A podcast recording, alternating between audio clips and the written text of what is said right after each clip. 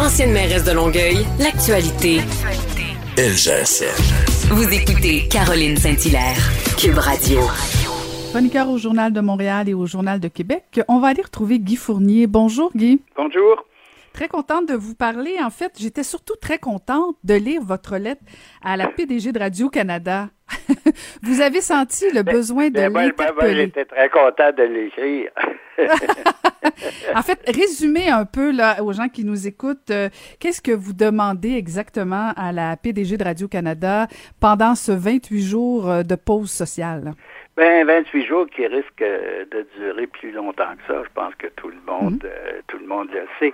Mais moi, ce que je demande à Radio-Canada, à toute fin utile, c'est de faire son devoir de diffuseur public parce que, vous le savez, Radio-Canada reçoit quand même énormément d'argent public. je parle juste du réseau français. On parle de peut-être plus que 600 millions là, avec les crédits d'impôt et tout.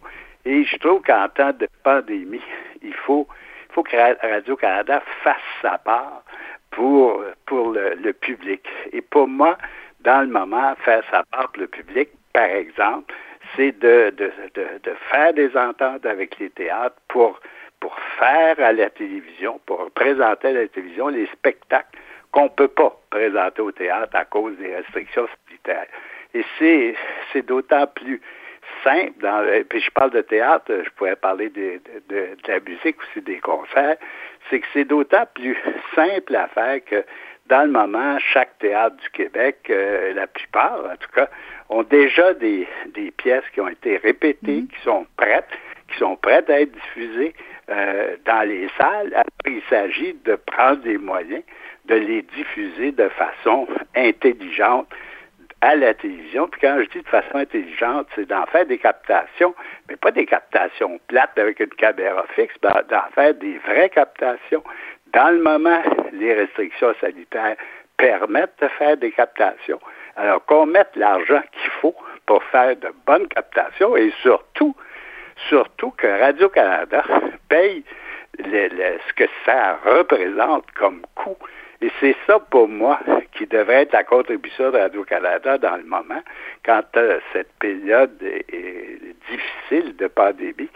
Je pense qu'on est en droit de s'attendre à ce que le diffuseur public, qui est largement subventionné, le diffuseur public fasse sa part, si tu veux, pour la, pour la culture. Parce que pour moi, c'est une question de faire sa part pour la culture.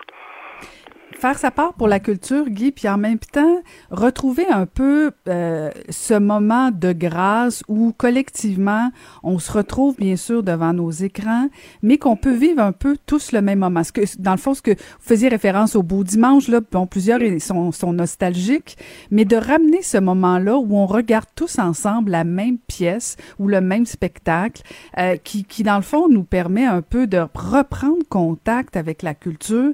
Et effectivement, je, je suis assez d'accord que ça fait partie du mandat de Radio-Canada, ça. Puis, vous savez, dans, dans le il y a quelque chose de, d'épouvantable de voir que dans le moment, par exemple, même si les, les théâtres euh, avaient pu rouvrir et même s'ils pouvaient rester ouverts, il reste que tu as une très petite portion de public qui peut assister parce que, vous le savez, c'est c'est 25-30% de la capacité du théâtre, mais ça coûte le même prix pour le, théâtre. Et le théâtre, vous le savez, est subventionné largement. S'il n'y avait pas de subvention, il n'y aurait pas de théâtre. Donc, on parle là encore d'argent public, mais qui ne doit pas servir uniquement à une petite élite. Il faut que ça serve à tout le monde ou à, plus de monde possible. Je faisais allusion euh, à l'heure du concert au beau dimanche parce que chaque fois que j'écris sur Radio-Canada, oh, je reçois plein de courriels qui, qui me rappellent ça. Pour moi, c'est pas une question d'être nostalgique, c'est une question, pour, pour moi, c'est important que on, on retrouve qu'on puisse se rassembler autour d'un concert symphonique ou autour d'une pièce de théâtre à la télévision à la même heure ou à peu près, comme, comme on faisait, euh, comme on fait pour d'autres choses, comme on fait pour tout le monde en parle, comme on fait pour euh, la voix, comme on fait pour ces choses-là. Et c'est pas nécessaire qu'il y ait un million et demi de codes d'écoute. Mais par ailleurs, je sais fort bien, particulièrement en temps de pandémie où il y a une espèce de disette de spectacles, que si on en venait à un bon concert par semaine, un théâtre par semaine, euh, je suis convaincu qu'on aurait des codes d'écoute extrêmement enviables et qui, qui, qui, qui récompenserait largement l'argent qu'on y met. Mhm. Eh ben, si jamais la PDG, euh, Madame vous, vous répond, euh, M. Fournier, vous nous le direz. ah ben, si vous avez un accusé de réception. Comme, comme j'ai pas mal de contacts avec elle, elle va sûrement me répondre, sinon publiquement, au moins euh, de privément.